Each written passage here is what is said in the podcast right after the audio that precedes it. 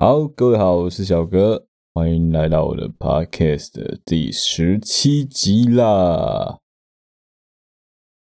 这礼拜发生了一些事情啊，其实蛮蛮伤感的。前几天去参加了上一集有说到那朋友的告别式，其实开始蛮惊的，有那种。说真的，这么久没有见面的朋友，突然间收到消息，就知道说他离开人世了，很震惊。哎，其实有点说不出话。不过在告别式的前中期，其实我一直觉得到很明显，感觉到自己的情绪没有到快满出来的感觉。毕竟同届的朋友大部分才陆续要过三十，刚踏入人生中。一个好像截然不同的门槛的那种感觉，一个你会开始不好意思别人喊你叔叔、喊你阿姨的时候，你纠正他们说叫我哥哥、叫我姐姐的年纪，但是他来不及，他就这样选择离开了。其实这种感觉有一种说不出口的奇妙，一个其实已经慢慢的在我人生中算是下车的一个朋友。当我还来不及思考说到底发生什么事情的时候，他就这样子真的离开了，永远不会再回来了。那天在现场看着照片，看着那个回顾的影片，其实我蛮我蛮感谢我那些其他的朋友帮忙整理了很多我们当时的许多回忆的照片的。照片里面的他，那个瞬间的我们，青春。热血，但是都没了，他不会再回来了。我记得当时他的母亲跟我们说，希望我们能够记得他最好的那一面。所以当丧礼的司仪宣布要封棺之前，他说亲友可以进去见他最后一面的那一刻，我跟。部分的朋友选择，我们就留在外面 stand by，我们就不进去了，并不是说进去看他的朋友就怎么样。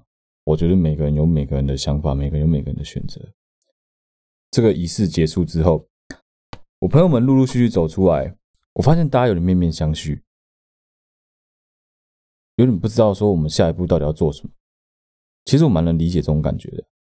因为毕竟不是每一个人在人生当中都常常能够碰到类似的这种场合，丧礼嘛，谁也不会想真的遇到了。啊，刚好去年因为有亲人过世，所以其实就算是刚经历没多久这个场合，我大概知道流程，大概才记得礼数。所以当他们眼神看向我的时候，我直接向大家示意说：“其实也许我们可以留到最后了，要送就送完嘛，送到最后一层了，送到。”他去火化为止，这样。我记得那个时候，我的左边胸口，我穿着黑色衬衫，黑色全全黑的深黑色衬衫。我的口袋放着一副太阳眼镜。当时的天气是傍晚了，天气微凉，晚霞还没有完全透出来之前的那种舒服。你可以很明显感觉到整个台北正在陆续下班了，整个城市正进入一种很 relief 的感觉。在那个氛围底下，顺着习俗走，封棺，接着朋友的家属列队站在门口，司仪宣布，好，整个活动要结束了，我朋友要准备去火葬场了。看到我朋友那一口纯白的棺木从告别式的会场，从礼堂里面慢慢的滑了出来，瞬间我的情绪真的是再也忍不住了。感觉到自己的双眼里面一直有泪水不停的在打转，为了害怕自己的眼泪流下的样子实在是太丑，吓到人，赶快戴上那副准备好的太阳眼镜。朋友，一路好走，这是当时我心里面想的一句话，我没有说出来，但我可以感觉到，其实那个时候当下大家都很很难过了，那个情绪真的很满。啊，对不起啊。我不是故意要把气氛弄得这么凄惨啊！总之，我就是希望大家真的是没有事的时候多跟朋友联络，多关心一下你的亲朋好友。真的没事多多点多抱抱你的家人啊，多联系一下感情，不要留下遗憾，好吗？啊，如果说你听我的集数听得够多的话，其实你应该会发现说，老听众应该都有发现我有个毛病，就是我的内容其实还蛮常突然 A 主题跳到 B 主题，突然转弯跳到其他地方去的。哎，对，没错，我就要跳啦。接下来要讲一个新闻了，这个新闻我觉得蛮值得讨论的，是我在难得搭车搭计程车的时候，在车上听到晨间新闻讲的。新北市政府最近推行了一个小爸妈主动关怀方案，是由社会局提出来的。那是一个议员他要求社会局提出对案，然后社会局做出来的东西。简单来说呢，小爸妈是指只要任何一方未满二十岁就生了第一胎小孩的爸妈们，就算是小爸妈。啊，社会局是怎么知道的？因为当他们小孩子把户籍登记在新北市，只要他们一怒挤进新北市，社会局就会收到户政事务所的通报，他们就会主动介入调查。调查什么呢？调查他们小爸妈经济能力，评估家庭状况之后。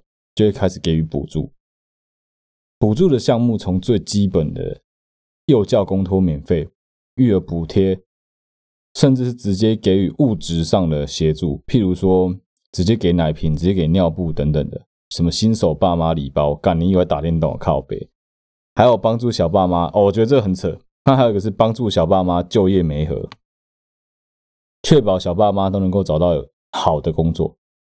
OK，内容大概是这样。为了我接下来要讲的事情，我要先道歉了。对不起，以下内容非常之政治不正确，而且不见得完全合理。我的问题如下：为什么？为什么？到底为什么？为什么要用我们一般人的税金来补助这些不想戴套子，结果怀孕也不打算堕胎，就这样摆着生出来的小爸妈？到底为什么？你他妈自己不想戴套子，结果怀孕了啊！然后你也不堕胎，你就这样子把小孩生出来，你根本没有做好准备就把小孩生出来，就是一个完全不想负责任，也不能负责任，也没有能力负责任的小爸妈。对，我知道，我说完刚前面这一大串，就会有很多人先高潮了。让我先讲完，你再乖乖思考，可以吗？乖乖。凭什么？到底凭什么要我们这些努力工作的其他平民、其他市井小民们？用我们的税金来帮你们这些不负责任的小屁孩养小孩，到底为什么？啊，如果今天我没有一个好的工作，我就不用就业没合哦。啊，我如果生了小孩，我满快满三十岁了，我的小孩就不需要奶瓶尿布哦。啊，你知道现在公立幼稚园超级难抽的吗？明明新北市的公立幼稚园就不够啊，我有查资料啊，就是不够啊，为什么还要搞这种差别待遇？所以说。只要你的家庭状况是你有小爸妈就给予物资，对不对？那一般人怎么办？一般人都塑胶哦。老实说，我觉得这个政策其实有一点点变相鼓励大家应该要在二十岁以前就要赶快生小孩，不然过了二十岁这些补贴都没有了，很惨哎。这这个政策其实很荒谬了。老实说，我觉得这政策就是一个没有想清楚、没有评估清楚搞出来的有点糟糕的政策，批判。到这边，我觉得我们应该提出一些实际上有解的方法。我觉得有几个很简单的改善方法。你要先思考一个问题是：到底为什么会有这些小爸妈的产生？其实这些小爸妈，除了极少数的个案是因为阿公阿嬷有钱，因为他们的爸爸妈妈有钱，所以他们知道养得起，他们才生小孩之外，绝大部分都是意外，就是。自己背吧，不戴套子，然后生出，然后小孩子你又不不敢堕胎，不敢怎么样，所以小孩硬是生出来。之前听过一个我觉得很扯淡的说法，哎，不止一个，其实真的不止一个人这样跟我讲过。女生怀孕了，啊，男生是隔代教养，啊，爷爷奶奶直接跟女孩子讲说，没关系，你就生下来，生下来我们就有办法养。他们家经济状况差到什么程度？他们家经济状况差到。爷爷的户头一个月就是只剩下，就剩下真的最后一千块，他还他还有办法说出这种话。老实说，我觉得这真的太把养小孩这件事情看得太简单了。如果是五十年前，你真的可以用什么米糠磨成粉之后，然后再加热水给小孩子吃，这个可能。你以现代你这样子搞，你搞不好会被人家告虐童。营养不良就是一个很糟糕的状况啊。为什么我们会认为小爸妈不好？我们需要关心他们。很大的一个原因是，大家觉得说小爸妈是一个呃没有办法自理，生活都没办法自理，所以他一定没办法照顾好他的小孩。对，没错，这个我能理解。所以说，我觉得提出改善方法应该是这样子：第一，我们针对这些小爸妈，应该给予的不是什么就业媒合，你知道应该做的是什么吗？应该做的是，我们应该要做妇产科的通报机制。为什么？早在怀孕期间，她确定不堕胎，我们就应该要由妇产科主动的通报给社会处，让社会局有办法主动介入。我们不是要鼓励他们堕胎哦，我们真的没有要说什么哦，你们你们没办法养堕胎，不是。我跟你讲，一旦他们认为说我们没有要堕胎，我们有打算要为这个小孩子负责任，OK，那我觉得很好。接下来就要做一件事，要从怀孕期间就开始做。针对这些小爸妈做训练，尤其是那个射精不带套的混蛋，我们要开始教导他所有基本的育婴知识。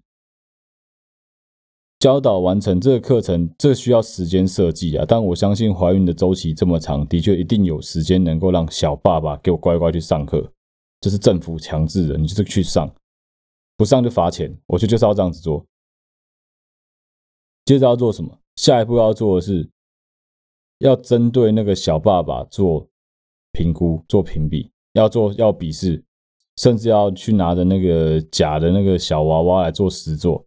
由谁来评比？我们直接找最专业的幼保人员来做评比，这样子一点争议都没有。只要你能够在评比中取得优等，表示你有能力，你也做好准备。至少我们有一个有一个评估机制嘛，我知道你有能力做好准备，能够去照顾你的小孩子。那你就可以拿到那些实际上的补助，那些什么新手爸妈补包，我不知道，就那些鬼东西。剩下的，因为你没有能力照顾好这个小孩，就是必须要我一直辅导你，一直追踪你，逼着你要有办法有这个能力。为什么？我跟你讲，这些小爸爸就是没有压力，他就是觉得说啊，就生下来就能养了。我跟你讲，没有那么简单，真的没有那么简单。给他们这些压力之后，他们才会知道说。到底小孩子有哪些事情需要注意？到底小孩子有多不好养？只要你把这些东西先做了，你让这些小爸妈去影响他周围的其他八加九，影响他周围的其他小爸妈，让他们知道说啊，这个其实没有那么容易。我们我们最好要戴套，我们最好要避要避孕哦，不然很麻烦。只要让这些小朋友知道说这件事情很麻烦，我相信绝大部分的小爸妈就会杜绝掉，不会再生。第二个，的确应该要对每一个不同状况的小爸妈做个案追踪。可是我认为重点不应该放在所有小爸妈身上。你知道重点应该放在哪里吗？重点应该要放在单亲的小爸妈身上。只有一方，不管是被爸爸抛弃的小妈妈，还是被老婆跑掉的小爸爸，都一样。我觉得他们比起那些。像夫妻档一样的小爸妈更需要社会局的关心跟照顾。没错，的确在这个社会上有很多假离婚的混蛋垃圾。可是其实绝大部分的情况，这些小爸妈，这些只有一方的小爸爸、小妈妈，绝对比起双亲抚养的家庭辛苦很多。我认为这些人比起双亲更需要政府的照顾了，真的。第三个。我觉得不应该给予什么小爸妈生活津贴之类的这种补助，给钱就是很笨的一个行为，你知道吗？有一个很无聊人性实验是给乞丐钱，你知道有多少乞丐是把钱拿去吃饭，把钱拿去穿好的东西，把自己打扮好吗？没有，绝大部分的乞丐都是把钱拿去花在香烟、酒、槟榔，甚至嫖妓。从头到尾都不应该给予这一些有一点状况的人现金。我真的觉得，与其给予他们现金去承担他们有可能不把钱使用在小孩子身上的风险，你不如直接设计一个让他们禁止背书转让、禁止转售，不找零，而且购买的时候要核对证件的这种婴儿用品、婴幼儿用品的抵用券。只有这样子才能够确保我们的其他市民提供的这个资源完全的用在婴儿的身上，而不是被小爸妈拿来做其他用途。根本的问题其实就是两个方面啊。第一个，你要怎么确保这个钱是用在小婴儿的身上，对吧？我们会提出，他们会提出这一个什么小爸妈的计划，不就是因为说啊，这些小爸妈很可怜啊，他们大家都社会上对他们的。呃，观感不太好啊，他们也没办法好好照顾小朋友啊。对，没错。所以真正的问题不是小爸妈，真正的问题是小朋友要得到那个小婴儿要得到良好照顾，对吧？那就应该要专款专用，把钱用在小朋友身上啊。第二个，你应该要从小爸妈的教育开始着手吧。你要确保年轻人受到足够的教育吧。我们应该要做的是从不管小学、国中、高中、一文大学的性教育课程去着手吧。我们要做的是什么？不是说什么啊，要教什么肛交什么？No No No No No，讲这个我觉得会会会打仗，不是。算我觉得要教了。我们是要让这些小屁孩从小就知道，怀孕这个过程其实非常辛苦。养育一个小孩子要花多少力气，要花多少金钱，要花多少时间。因为你要去跟这一群以为不戴套做爱就比较爽的屁孩去解释说什么戴套可以避免性病，可以避免怀孕这种东西，其他根本听不进去啊。你与其去跟他们解释这些离他们很遥远的事情啊，不如你就直接制造他们麻烦，去摧毁他们的美梦。这有点像什么，你知道吗？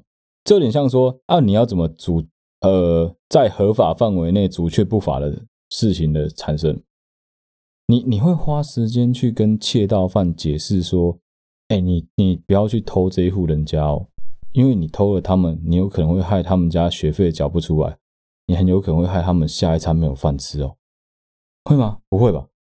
啊，你会去跟一个杀人犯解释说，哎，你杀了这一个人是一个很孝顺的小孩子，你把他杀死了，他们家的八十老母不知道要下一顿饭在哪里吃，你杀死了这一个可能是未来诺贝尔奖的得主，你你你会你会这样跟杀人犯讲吗？不会吧？我们是明确的制定出一条法律来，告诉他说，杀人者判多久，罚金要一颗罚金多少钱，把罚则定出来才是最有效的吓阻方式啊！当然，我们不可能去处罚这些小爸妈，怀孕又没有错，这是这是自由啊，怀孕又没有错，但我们必须要告知他们说。我们要让这些潜在可能成为小爸妈的族群，尤其是这些根本没有能力能够照顾小孩，连照顾自己都有困难，他根本就没有多余的心思跟力气去照顾小孩。这些小爸妈知道，从根本就能够去让他了解，养育一个小孩没有这么轻松，非常的麻烦。我自己一直都觉得这是一个。出发点很好，立意良善，但没有经过充分讨论跟思考的政策，还有很多很多的改善空间。现在这个政策给我的感觉啊，比较像是他在比鼓励那些二十岁以下的情侣夫妻赶快生小孩，反而不是在关心这些小爸妈的小孩，你知道吗？如果是这种情况的话，老实说，我觉得还有很多其他的社会福利机构，比起他们更需要帮忙。例如，我昨天在新闻看到了有一个专门在帮助下半身瘫痪、所谓下肢瘫痪的这些人士、下肢瘫痪的这些朋友们的训练中心，他们很厉害，他们教会这些下半身瘫痪的人怎么自己上下轮椅，用手撑上下轮椅，怎么自己换衣服，怎么自己洗澡，甚至怎么自己开车。他透过这些方式训练他们这些瘫痪的人士，能够让他们保持最基本的生活上能够自理。你知道吗？如果我是社会局的局长，如果我是议员，这个机构跑来跟我要钱，是我评估了之后，我一定会给，因为这是他们有在做事，他们做得很好啊，确实这些人需要你的帮忙啊。啊，如果是小爸妈这种情况哦，是我的话，我一定把预算删掉了。真的，你就再等等吧，这预算不是这样子用的。接下来是今天的另外一个主题，这是一个需要讲到基本代数的概念的主题。代数是什么？就是加减乘除啊。不过不用担心啊，真的，身为一个大学微积分三修，现今在代数期中考考十八分的男人，呃，你觉得我会的数学能够有多难？之前有蛮多朋友在跟我讨论琪琪跟小金的，那琪琪跟小金他们这种类型的人啊，他们愿意放下自己的面子，丢掉自己的脸皮，啊，用这种很低端的手法来把妹。老实说，我到现在都没有觉得他们的方式很低端，我反而觉得他们的方法其实蛮高明的，你知道吗？大家应该都有听过一句话，叫做“谈钱伤感情”，对吧？啊，后面有一句话，不知道有没有人听过，就是谈感情其实很伤钱。我们在一段关系中，尤其你是比较雄性的这一方，你是比较男生男生的这一边啊。一般而言，按照我们这个社会的普世价值，就是所谓世俗的人的眼光，是吧？你就是需要多负担一点你们两个人的出门的开销啊。来，我们来算一个最简单的数字就好了：一个周五晚上的约会，周末的约会，你传讯息给他，跟他说我们去看一场电影，好不好？来一场电影，一个人大概，两个人大概要多少钱？五百差不多吧。以台北的行情，五百搞不好还不会开。五百差不多啦。看电影前后你要不要吃饭？要啊。哦，对，这边可以聊一个无聊的话题，到底要看电影前吃饭还是看电影后吃饭？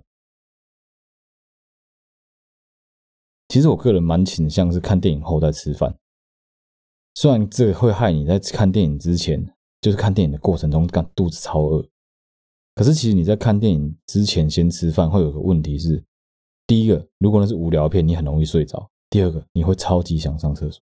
好，刚刚讲到看一场电影，两个人大概五百块。那吃饭呢？我们现在假设你们两个人是刚认识没多久的朋友，可能有机会可以上床，对对方都有好感。你有可能会吃太差吗？不会吧。那这样子，换句话说，两个人一个人吃五百，还蛮合理的吧？那假设你们两个人晚上再去看个夜景，买一杯饮料。两个人也要快一百块吧，再加上油钱、停车费，林林总总算一算，一场约会下来花两千不过分吧？让女生帮你出一些好不好？让对方也帮你负担一些好不好？那你一个人要不要花大概一千五？差不多吧？你你你是男生，你大概花一千五合理吧？等于说你每约会一次，我们就算大概要花一千五百块台币，好不好？差不多了。但不，当然不是你常常约会，但就是这种比较浪漫的约会，你至少要花一千五百块台币。那假设你们今天要去外面做爱呢，那是不是就是一千五百块？前面的一千五百块，再加上旅馆的费用，maybe 你 QK 可能是什么一千五百块，或是过夜三千块。换句话说，数字堆叠上去，很有可能就落在三千到四千五左右，对吧？等于说，你今天想要享受一场快乐的约会。有性又有爱，你要付出的成本大概就是四千五百块台币左右。哎，当然你可以跟我说哦，我就回家做就好了。好，OK，这样也行。那你一次的成本大概要多少钱？一千五，差不多吧？合理吧？这是我们一般人类的算法。那小金跟琪琪呢？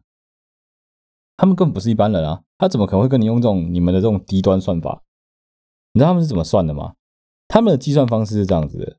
我要先说，接下来的这些数字来源是根据相当可靠的社会科学实验的依据。啊，不要问我来源，很恐怖。他们的算法是这样子的：他们每一次交往一个女孩子，在被她拆穿，其实他们两个人穷爆的这一段时间以内，他能够净赚多少钱？很难懂哦，听不懂对吧？没关系，我来解释。因为他们的计算方式是这样子，他们在心目中把每一个女生都标向了，其实有一个价钱，有个他们认为这个女孩子值多少钱。所有他们想要交往、想要打炮的对象，都有一个他们自己心里面的价目表。这样说吧，就是以一个女生，这个女生她的美貌、她的年龄、她的身材。如果她是一个妓女，打一次炮，他们要花多少钱？接下来的数据来源都是根据可靠的社会科学领域的精英们提供给我的数字。在台湾，一般如果你是一个台湾女生，长得普通、年轻、身材中等，如果你在从事性工作，年轻哦，就大概三十岁以下就算年轻哦，因为他们三十五岁都会谎称二十五岁，所以三十岁绝对算年轻。大概一次要价一万块是没问题。那、如果说你想要挑一个好看的，你要挑一个身材好的，你要挑一个有在保持身材、有在健身的，一次一万五、两万很正常啊。有的甚至敢喊到五万、六万的都有啊。我们这边指的是单纯的一炮结束哦，没有跟你啰嗦，没有跟你约会谈恋爱哦。如果说你现在把伴游的这种费用也算进去的话，那是更高、更高昂的代价哦。换句话说，对于琪琪跟小金这一类的人来说，他们一直都觉得，反正只要我适当的包装好我自己，不要让我自己破功。在这个前提之下，首先他们能够碰到的女孩子也不会差到哪里去，对不对？接下来，只要他把这个女生能够成功的骗上床。甚至是让这个女生对他产生信任而进一步的交往。我跟你讲，每一次哦，每一次哦，我们以台湾女生的平均行情加上五千块，得到一万五这个数字，扣掉前面说的为了约会管女生打炮要花的必然的一千五百块，我们就得到一个净赚一万三千五百的数字。换句话说，他们每花时间狩猎成功一次，跟那个女生上床一次。得到的报酬就是一万三千五百块，而每一次呢，他们的这种虚假的男女关系呢，至少我在观察啦，他们两个小王八蛋平均都可以维持半年，一个女生，而且可能同时有两个。我们就算他每周平均跟这个女孩子发生关系两次就好了，半年有二十六周，换算下来就是一万三千五乘以二，再乘以二十六。等于这半年下来啊，他们随随便便就帮自己净赚了七十万零两千元。七十万零两千元是一个什么样的概念？七十万零两千元意思就是说，你的薪水一整年的薪水哦，不吃不喝，他们两个一整年的薪水，再加上妈妈一个月给他们可能五千块八千块，可能还不到七十万零两千。这就是我分析了这两个家伙好一阵子的行为之后得到的结论啊，他们两个人其实我相信他们根本没有没有这种公式的概念啊，他们两个的社会行为其实就是这样子，但他们不知道说，原来这是有公式可以分析的。最近这两个小家伙啊，一个拼命跑去骑马，另外一个拼命在那边练习高尔夫球挥杆，最近还很有默契的两个家伙都穿着那种很正式的西装跑去参加跑去看。参观那个加盟展，我本来以为他们两个是去装逼的，是假装自己你有梦想吗？那个很有梦想。后来我实在忍不住，我就问小金说：“你没事干嘛跑去参加加盟展？”他说：“他是去钓妹子的。”哎靠！我怎么没想到这一招啊？因为在那边工作的女生其实还蛮容易以为来参观的人是来参加加盟展的，很有可能是有一点金、有一点钱，对加盟展有兴趣啊。这的确有可能会骗到一些女孩子，其实蛮厉害。我相信，其实大部分人不会认同他们的做法跟价值观，甚至有一些女生听到刚刚那一段会觉得很不舒服。但这是属于他们两个小白痴的价值观了啊，一般人不会，我们也没有时间跟他们用这种方式瞎搞。大家用力生活都来不及了啊。这边是在讨论说。钱能够改变你的人格这件事情，我相信绝大部分的人没有这么肤浅，也没有这么简单，容易被钱收买。不过，真的会有这种状况发生啊！我觉得就是人真的就是为自己而活，不要想那么多就好了。我一直都相信，其实每一个人心中都有一个属于自己做每一件事的价目表这个说法，要你做每一件事都有一个相对应的代价。举一个最简单的例子，我在跟坏坏剪接师讨论到这个每一个人都有一个价目表的话题的时候，我是这样问他的：我们两个都是臭直男啊，我们两个也知道我们这一辈子绝对不可能会跟男生发生关系啊。啊，我就故意这样问他，我说：假设你老板是一个男的，他给你五十万，让你帮他口交，你要不要答应？他当然说不要啊。我说那我们直接把金额拉高，一千五百万，但有个前提，要拍一支影片，他自己收藏。啊，他要不要？你知道这小子怎么回答我吗？他跟我说：“那你可不可以告诉我，如果外流的话，老板要给我多少钱？懂吗？所以其实钱根本就可以改变一个人的人格啊！一千五百万，他搞不好还觉得不够，他搞不好觉得说，那你把我影片流出去好了，你再给我更多的钱。说真的啦，如果可以赚大钱，可以赚快钱，能够轻松赚钱，能够轻松获利，谁不想？谁不喜欢？可是这个社会不是这样子运转的啦。你以琪琪跟小金他们两个这种生存方式啊，真的只能骗刚出社会的小女生啊。真的，与其你去眼高手低啊，不如脚踏实地一点。琪琪跟小金两个人最最聪明的一件事就是，他们都会骗女生吃避孕避孕药，因为他们不想负责任，因为他们不想戴套。啊，这些女生也不知道在想什么，就会乖乖去吃避孕药。老实说啦，我觉得。为爱麻木很正常啊，但是真的不要这么蠢啊！好啦，这一集的内容就到这里结束了。如果你喜欢我们的内容的话，记得帮忙到 IG、Facebook 帮我追踪订阅。如果你是用 Apple Podcast，记得帮我刷个五星，按个点阅。啊，如果说你有什么内容想要留言给我们的话，欢迎你使用 First Story 平台的留言功能。或者到我们的粉丝团直接私讯我们，我们的粉丝团的名字就是“好啦，对不起嘛”，你直接搜寻就找得到了。好啦，对不起嘛，我们有看到你的内容，一定都会回复你。谢谢大家收听，我是小哥，我们下集再见，拜拜。